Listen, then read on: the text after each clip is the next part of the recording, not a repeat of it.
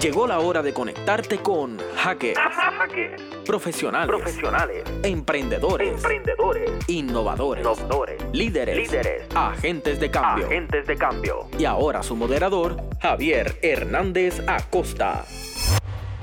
Saludos a todos, bienvenidos. A otra edición de Hackers, aquí desde la Universidad del Sagrado Corazón, Radioactiva, eh, Sagrado.tv, donde pueden encontrar todos los episodios que llevamos hasta el momento. Eh, mi nombre es Javier Hernández, dirijo el Departamento de Administración de Empresas de la universidad y hoy tengo invitado a un amigo, colega, músico y gestor cultural eh, que nos honra con su presencia, Tito Mato. Gracias por estar aquí.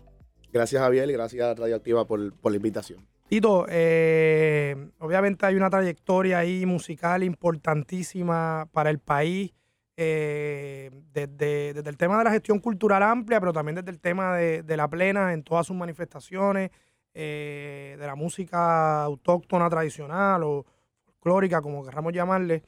Eh, y queremos que hable, hablemos, hablar un poco de toda esa trayectoria y todos esos proyectos que se han gestado en los últimos años, pero siempre queremos empezar con de dónde sale Tito Mato, cuál, es el, cuál, es, cuál es ese desarrollo y crecimiento eh, que tienen que ver con, con tu desempeño como, como, músico y como gestor cultural. Pues mira, este, yo, yo soy nacido y criado de aquí, del, del barrio colindante. Eh, Sagrado está en Miraflores, si no me equivoco. De, de la parte hacia el Eduardo Conde y hacia la, eh, mirando hacia el norte, hacia la, hacia el Malo, hacia la uh -huh. Valdoriotti, está Ceboruco, que es donde está la calle Las Flores, que es donde uno claro. entra por la cancha, pero de esa calle hacia allá es el Chícharo. Y yo soy del barrio Chícharo, de la calle 10 de Andino.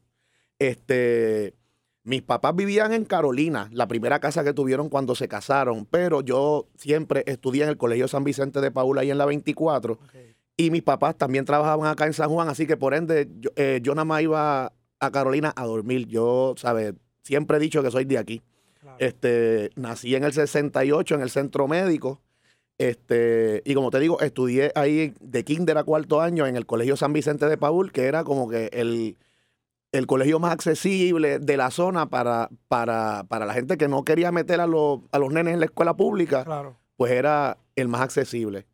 Este, y nada, tú sabes, ese ahí básicamente fue que yo también aprendí desde chiquitito un poco la cuestión de la música y de la plena, porque obviamente Villa Palmera es un, es un barrio claro. De mucha bomba, de mucha plena. Mi papá también era contable, pero en realidad él lo que era un músico frustrado. Él, okay. este, él tocaba un poco de trompeta, tocaba instrumentos de percusión eh, y era eh, fanático de los artesanos de esa época. Por ejemplo, él me llevó desde bien chiquitito a la casa del, del viejo Ismael Ismael Rivera como Maelo, pero el viejo Ismael que era el constructor de todas las con los congueros que de esa época tenían las congas de Ismael. Sí, sí, sí, sí. Este, y de hecho yo conservo todavía una conga que, que papi la compró cuando yo tenía cinco años y que la encontré en un closet de Chacanto cuando él muere y ah, la mandé a reparar con Papo del Valle, claro. otro artesano, y esa la tengo, esa joyita la tengo allí en, en la casa. Valiosísimo. Este, en el caso de la plena en específico, desde chiquitito igual, pero ya por una razón un poco distinta. Papi ahí no me influenció mucho porque papi era eh, New Yorkican. Él, okay. o sea, él, él nació aquí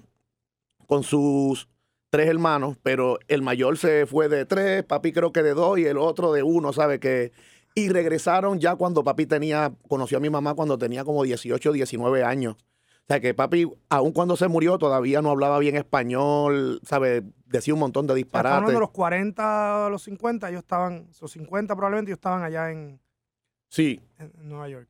Sí, sí, papi regresó. Eh, bueno, yo nací en el 68, así que imagínate, tírale 18 para atrás.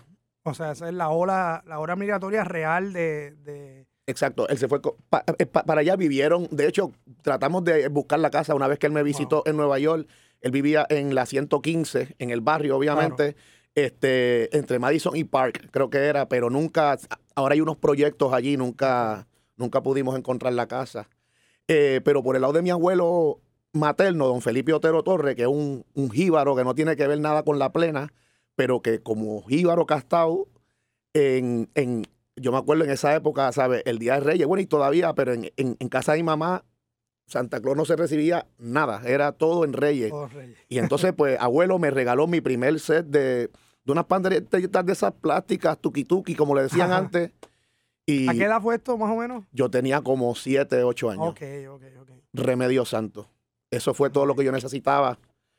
Y nada, como cualquier chamaquito de esa época, me iba a aprender de los viejos y después nos íbamos para las luces a tocar un poquito. O en la misma 10 de Andino había un edificio muy alto, todavía está Valdoriotti Plaza, casi llegando a la avenida Valdoriotti, que era de gente un poquito más acomodada y nosotros esperábamos que alguien se metiera. Nos metíamos por la puerta de cristal y dábamos parranda en la época navideña y nos buscábamos algo. Y por ahí fue que, que empecé. ¿Y, y cómo, cómo viene ese, ese proceso? O sea, ¿estudiaste formalmente No música en tengo- algún momento? ¿Cómo te fuiste desarrollando? Esa es una de las cosas que yo pienso que, y, y- y mira, mi, la esposa de, mi abuela, la esposa de, de Felipe, este, do- doña Inés, este, trató de decirle, mira, este muchacho tiene, tiene inclinación hacia la música, ponle a una escuela de música. Mis papás, por alguna razón, como que no sé, no, a, a lo mejor pensaban que les iba a costar más o que era una, este... Era una mala inversión a lo Sí, mejor. exacto. No sé, la cuestión fue que nunca, nunca se pusieron para su número. Yo no tengo ninguna, ninguna formación musical. Lo mío es todo, como casi todas las tradiciones estas de la bomba y la plena, o de la música del mundo Sí. que, que pasa por tradición oral. Ok. Eh, ¿En algún momento te, te vas a la ciudad de Nueva York? ¿Cuándo ocurre esto? Pues mira, eso, eso fue en. A rayo, es que hemos dado un brinco. Yo, yo empecé muy temprano a ser papá. A los 17 años yo fui papá y por ende mi carrera. Somos, somos dos. Y a los 19 tenía la pareja. Este, María. Y entonces, este, eh, ya yo había sido aceptado en ese momento en el colegio de Mayagüez, Ok.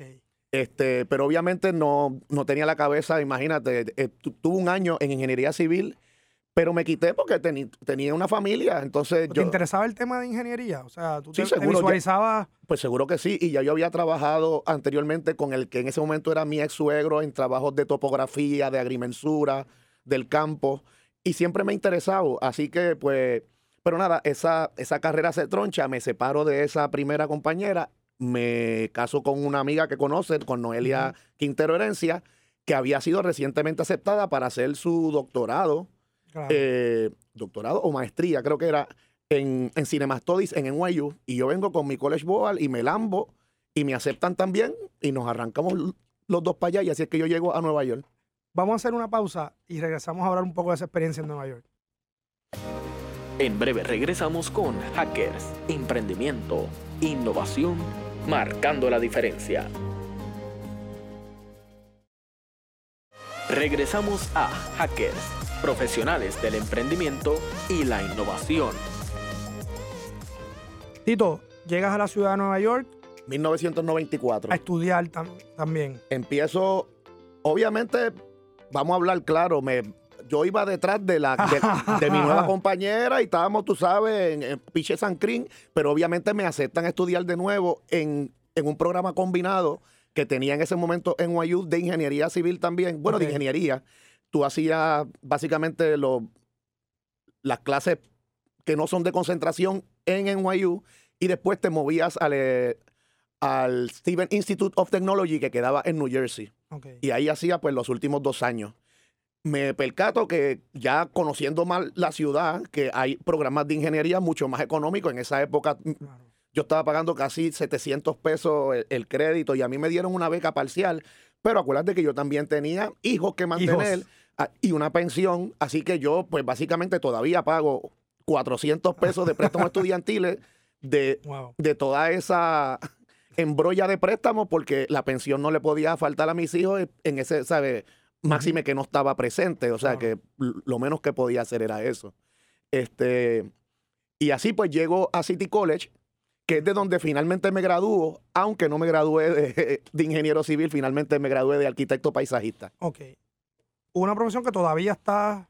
Todavía soy, de hecho, soy la licencia número 33 en Puerto Rico. Ah, ok. Este, digo, y, y la que tengo en la temporera, porque no he ido a coger los exámenes, en realidad, cuando yo regreso a Puerto Rico en el 2003, que ya regreso con Mariana, a Mariana Reyes Angleró, eh, mi compañera, eh, tenemos 748 mil amigos en común, pero nunca nos habíamos visto en la isla. Nos Wow. conocimos allá.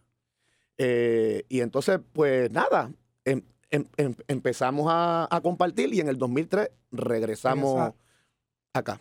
Obviamente, y a lo mejor alguna gente no, no- no lo pensaría así, pero la, la- la escena cultural y musical eh, puertorriqueña en la ciudad de Nueva York la tradición ¿verdad? De, de manifestaciones como la plena es, es muy sólida en, en la ciudad de Nueva York. ¿Cómo fue esa experiencia de vincularte a lo que estaba pasando allá eh, con la plena, eh, con la bomba? Gracias por la pregunta. Mira, este, primero tendría que decirte que, bueno, la contestación más fácil es que la vinculación fue bien fácil. Y me explico. Cuando yo llegué a Nueva York, y no quiero que esto parezca así eh, un fronte, ¿verdad? Pero cuando yo llegué a Nueva York, ya yo tenía un nombre como Nombre. plenero, porque ya yo venía de participar en Puerto Rico con instituciones de la importancia como los pleneros de la 23 Ujú. abajo, en ese momento los pleneros del Almendro, los pleneros del Coquí de Dorado, todas esas agrupaciones eran agrupaciones que estaban tocando mucho en la calle, aparte de ser parte de un colectivo de percusión muy importante que en los 80 revolucionó cómo se tocaba la plena aquí, que se llamaba Los Pleneros del Pueblo, que dirigía Félix. Díaz, el director, eh, perdón, el requintero por excelencia de toda la vida de los pleneros de la 23 abajo. Así que cuando yo llego ya a Nueva York, este, ay, y ya yo estaba bien espueleado con, con Ramón López, ya yo estaba Ok. leído. O sea, que cuando yo llego ya yo tenía mis contactos y, y los pleneros que estamos en ese circuito, a pesar de que ahora ha habido este, este resurgir de la plena, gracias a Dios, este, oh, gracias a Dios, mírame a mí. Gracias al esfuerzo de mucha Al gente. esfuerzo de mucha gente, este, somos dinosaurios en peligro de extinción. Así que noso- todos nosotros Sí, sabemos sí. nuestros teléfonos. Yo tengo el de Atabal, Atabal tiene el mío, el de Pedraza, el de Juango, el de Samitanco. Y todo el tiempo, de hecho, esta semana yo hemos hablado como tres veces. Todo el tiempo Claro. estamos en esa. Y by the way, cuando digo Juango, es Juan Gutiérrez Rodríguez, el director de los pleneros de la 21, que fue la primera agrupación que me acoge tan pronto llego a Nueva York. Háblame un poco de, de- del surgimiento de Viento de Agua como proyecto, laboratorio. Yo no, yo no sabía ni cómo llamarle porque es mucho más que un grupo, ¿no? Es un, es un espacio también, eh, de, también de preservación de una tradición y de experimentación e innovación musical eh, con el amigo Ricardo Pons también. ¿Cómo, cómo surge esa iniciativa de, de dar ese paso de unos formatos quizás más tradicionales como los pleneros de la 21 a seguir ampliando ese... Pues mira, yo creo que todo vuelve otra vez un poquito a los pleneros de la 23 abajo, porque con los pleneros, eh, Roberto Cipreni, Ramón López, eh,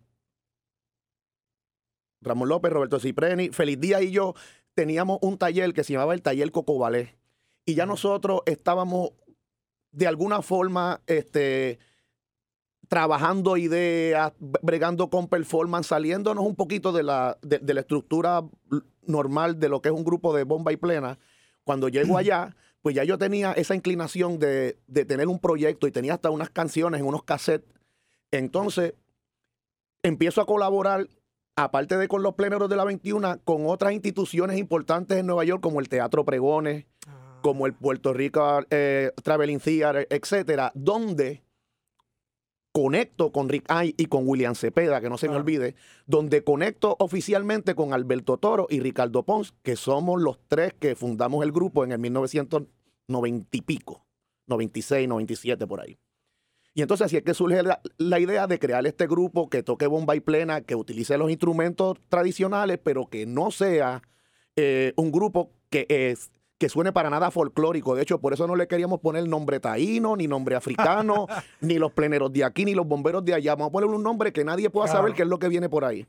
Bueno, había pensado en eso y realmente cuando tú miras ¿verdad? los nombres de los grupos casi siempre siguen esas tres, esas tres alternativas que tú, has, que tú has mencionado. Y así es que surgió este, el, el proyecto y, y grabamos nuestro primer disco en el 98, ¿Y tú regresas a Puerto Rico cuándo? 2003. 2003. 2003, tan pronto me graduó, básicamente, ya yo sabía que la salud de mi papá estaba un poquito mala. De hecho, él, él fue a la graduación, pero ya él había tenido un problema, estaba con bastón y qué sé yo qué. Y yo como que sin querer me la huelía. Y, y nada, como María, eh, también tenía mi- mis hijos acá también. Este, en ese sentido, pues eran, eran cosas que me alaban más que, a, más que a Mariana misma. Yo creo que por Mariana nos hubiéramos quedado un tiempo más. Eh, en ese sentido, yo creo que ella se, se sacrificó. Este, pero sí, eso fue lo que hicimos y llegamos aquí en el 2003 y empezamos a, con toda esa energía del, y con toda esa, ver, ver cómo la ciudad eh, podía ser caótica, pero al mismo momento podía tener un street fair en, en, estos tres bloques y parecía como si estuvieras casi en un, no quiero decir un Disney porque a mí no me gusta Disney, pero, pero en este buen parque donde puedes comunicar y hablar con la gente, aunque el caos esté allá afuera y todo, yo creo que por ahí es que empiezan todas las ideas de, de retomar eso de alguna forma aquí en la calle Loíza. Vamos a hacer una pausa y cuando regresemos hablamos de alguno de esos proyectos. En breve regresamos con Hackers, Emprendimiento, Innovación marcando la diferencia. Regresamos a Hackers, profesionales del emprendimiento y la innovación. Tito, eh, ya de regreso en Puerto Rico y continuando con todo ese trabajo musical, hay, unos, hay unas iniciativas y, unos, y unas dimensiones de tu trabajo que me gustaría que, no se nos escaparan. Una es un tema de, internacionalización también de la plena. Eh, y pues la plena como, como, como ritmo tradicional, al igual que, muchos otros ritmos en otras partes, partes del mundo, eh, sale de su contexto folclórico y también eh, tiene un, tema de internacionalización y de interés. Eh, háblanos un poco de esos viajes y de esa experiencia, dónde has estado, a dónde has llevado este... Mira, yo, yo creo, ¿sabes? El, eh, te contesto inmediatamente y, y creo que todo es un accidente. Obviamente yo no no quiero pecar de, bobo, tú sabes, y definitivamente que hay algo que tiene que ver con mi carácter y con la forma con que yo me acerco a la plena y, a tocar y etcétera. Pero en realidad fueron unos, unos accidentes afortunados para mí que, coincidieron en Nueva York. Como te expliqué lo de los pleneros de la 21, de la misma forma te explico que un día me, de la nada me llama Víctor Vázquez, mira, necesitamos unos pleneros, estamos aquí en, en el Liberty State Park y necesitan 10 pleneros, te van a buscar y todo. Y yo, bueno, pues está bien, yo consigo 10 pleneros. Eh, y de momento terminamos tocando el concierto que donde se presentaba por primera vez en Estados Unidos a CBS a Ricky Martin con el tema La vida loca pegado. Claro. Eh, en otro fue que por casualidad llegó un estudio de grabación a acompañar a Juango eh, a cargar porque iba bien cargado con los instrumentos y de momento la grabación era de David Sánchez y David Sánchez me abraza porque es hermano mío de toda la vida y le dice al productor, yo no sé cómo tú vas a resolver el presupuesto, pero, este chamaco va a grabar en este, ¿sabes? Así. Y eso me llevó a Miguel Zenón y por ahí, por ahí, por ahí, porque Nueva York te da eso, tú sabes. Este, mira, eh, eh, hemos estado en con diferentes grupos, desde proyectos míos hasta acompañando a otros eh, músicos, Australia, Tailandia, eh, Cuba, República Dominicana, Venezuela, Colombia, Perú, Ecuador, Panamá, básicamente todos los Estados Unidos, hasta Hawái, Canadá completo, desde el West, eh, ¿cómo se llama? Vancouver ah, hasta Toronto, en Europa, pues la primera vez que fui fue con los pleneros de la 23 abajo para la Exposición Mundial de Sevilla. Tocamos en el pabellón ah, en el 92, pero después regresé con, con Miguel y con William Cepeda, eh, Francia, Holanda, Italia, Alemania completo, eh, Italia, y yo creo que más o menos eso por ah, ahí. Y en términos de tarimas, por ejemplo, ah, eh, y esto no lo digo para, para hacerle daño a nadie, pero antes antes de que Gilberto roncara con tocar en el Carnegie Hall, los pleneros de la 21 habíamos tocado allí ya tres veces. Pues esos son datos importantes. Que sí, lo que pasa es que eso pasa allí en la ciudad de Nueva York, no es... Oye, Gilberto es Gilberto, son cosas diferentes, ¿verdad? Pero eh, de las tarimas en Nueva York importantes, yo creo que la única que a nosotros nos faltaba, por lo menos a mí con los pleneros o con viento de agua, es el Madison. Pero en, todas las demás, en Radio City Music Hall, eh, acompañamos a un, concierto con, Gloria Estefan y, Celine Dion. Mira qué cosa más loca. Así que, y, esto es importante que, lo sepamos. Y, hay, una, hay una dimensión también eh, de educación en la medida en que esto llega a otros públicos. Y, sobre ese tema quiero, quiero destacar dos cosas y que me, comentes algo sobre eso. Uno es el tema de, educación. O sea, por ejemplo, el proyecto de los plenazos callejeros, quiero que lo, lo menciones porque creo que, que ha habido un proyecto que ha sido un proyecto que ha un poco democratizado el tema de acceso.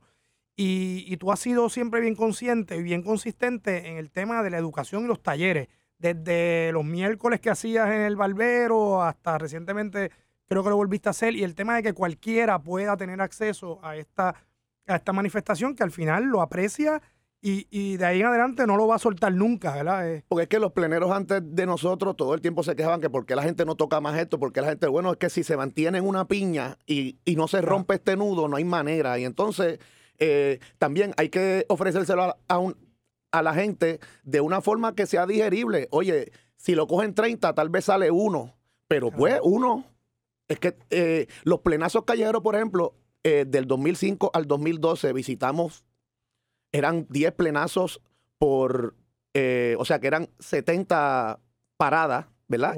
Y hicimos 7 años, 70, no hicimos los 70 municipios porque habían ciudades como es San Juan, como es Ponce, como es Mayagüez, que son emblemáticas y no podíamos ir solamente a Dulce Labio, hay que ir a Buena Vista, hay que ir el Seco. En Ponce no podíamos ir solamente a San Antón, hay que ir a la Cuarta.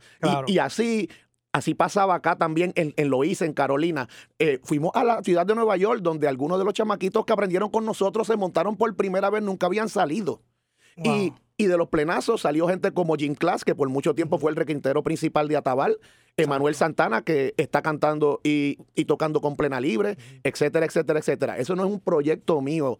Yo fui uno de los gestores con Richard, con Mariana y otros compañeros pero la idea era esa. Y todo como funcionaba, todo como empezó fue celebrando un cumpleaños mío en la placita de Santurce, donde vinieron todos los panas y yo Guayacán y la gente de Ponce dijo, oye, pero si nosotros vamos para acá hoy, porque usted no va en la semana que viene para allá?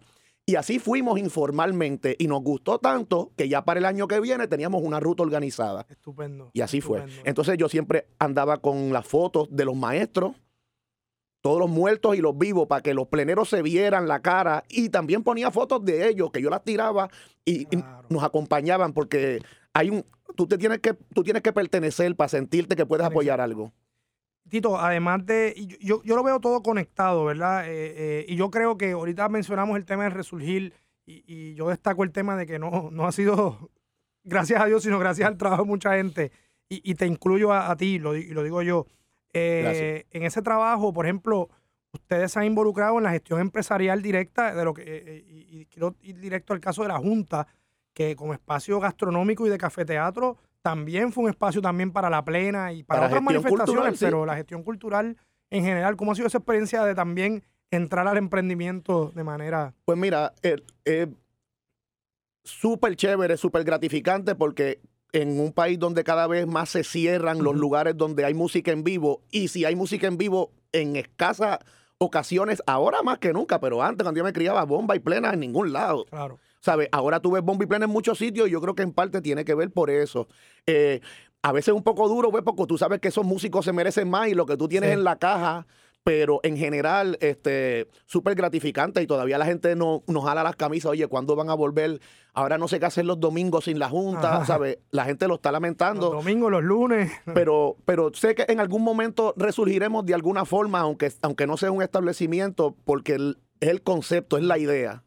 Yo creo, eh, y aquí hay un caso importante que también quiero destacar de, de tu experiencia, y es que yo sé que en la gestión cultural, en el tema de las políticas culturales, siempre vamos a estar en ese debate de, de qué le corresponde al Estado, que, que, cuánto más debería ser. Ah, yo te puedo contestar eso ahora mismo porque acabo de recibir todas las denegaciones de, todas las propuestas. de las propuestas del ICP y, y, y de hecho la semana que viene voy a entrevistar en mi programa de La Máquina Insular de radiosanjuan.org. Sale los viernes a las 7 de la noche. Ahí está.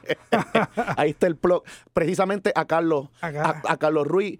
Este, porque de verdad, yo sé que hay escasez. Eh, y, no pretendo que, que, este que está aquí sea el, que reciba todas las propuestas o, o que le acepten todas las propuestas. Pero yo, ni siquiera a mí, pero yo pienso que una persona como Raúl Ayala, una persona como Modesto Cepeda, una persona como los Villanueva, tienen que entrar al ICP por allí y la gente tiene que bajar cabeza y decirle, ¿cómo te ayudo? ¿Qué tú necesitas? claro. Tú sabes, eh, porque, ¿sabes? De verdad, a esta altura del juego tenemos que estar compitiendo por propuestas, en serio, ¿sabes? Con, ¿por qué? Y más adelante cuando, y- o sea, y, y- y también destacar que, que hay una trayectoria y un trabajo realizado por, por, Por eso, ustedes que es no- importante que ocurre Te voy a decir más. ya. Yo Ah, soy de las personas más agradecidas. Los últimos tres o cuatro proyectos musicales de Viento de Agua, Fruta Madura, Opus 4, Ah. Sonidos Primarios y el documental de los plenazos callejeros, todos fueron de alguna forma subvencionados por propuestas del ICP. Siempre, esta es la primera vez que nos deniegan. O sea, yo no estoy tirándole aquí al ICP, al contrario, eh, es un aliado. Pero lo que estoy diciendo es que aquí ya, yo, yo creo que debe haber una listita de ciertas personas. ¿Sabes? Mira, de verdad, si, si Modesto Cepeda a esta altura tiene que radicar una propuesta en- una propuesta. entre claro. miles para que le den ayuda para cualquier idea o proyecto que él tenga, el ICP está fallando, o el, el- el ICP o la organización que, Que sea, sea. está fallando en su misión. Tú sabes. Tito. Ese- esa es mi opinión. Para, para finalizar, un consejo a, a la gente que, que- que está interesada en estudiantes, en- de- de- de- con deseos de desenvolverse en proyectos musicales, de tu Pues, experiencia, ¿qué le Yo estoy seguro que, que van, a, van a haber escuchado esto muchas veces. Hay que tener disciplina, hay que ser consecuente. Y mira, yo, yo no toco mucho, pero yo pude haber tocado otra percusión. Pero yo decidí que esto es lo que yo quiero empujar. Tú tienes que buscar algo que es lo que tú Que te mueva y que tú que te quieras- mueva y que tú, que para ti sea necesario empujar eso. Tú no puedes vivir si tú no empujas eso. Y eso fue lo que yo escogí. Estupendo. Nada más que decir. Gracias, Tito. Gracias a ti. Buenas noches. Gracias por habernos acompañado en Hackers.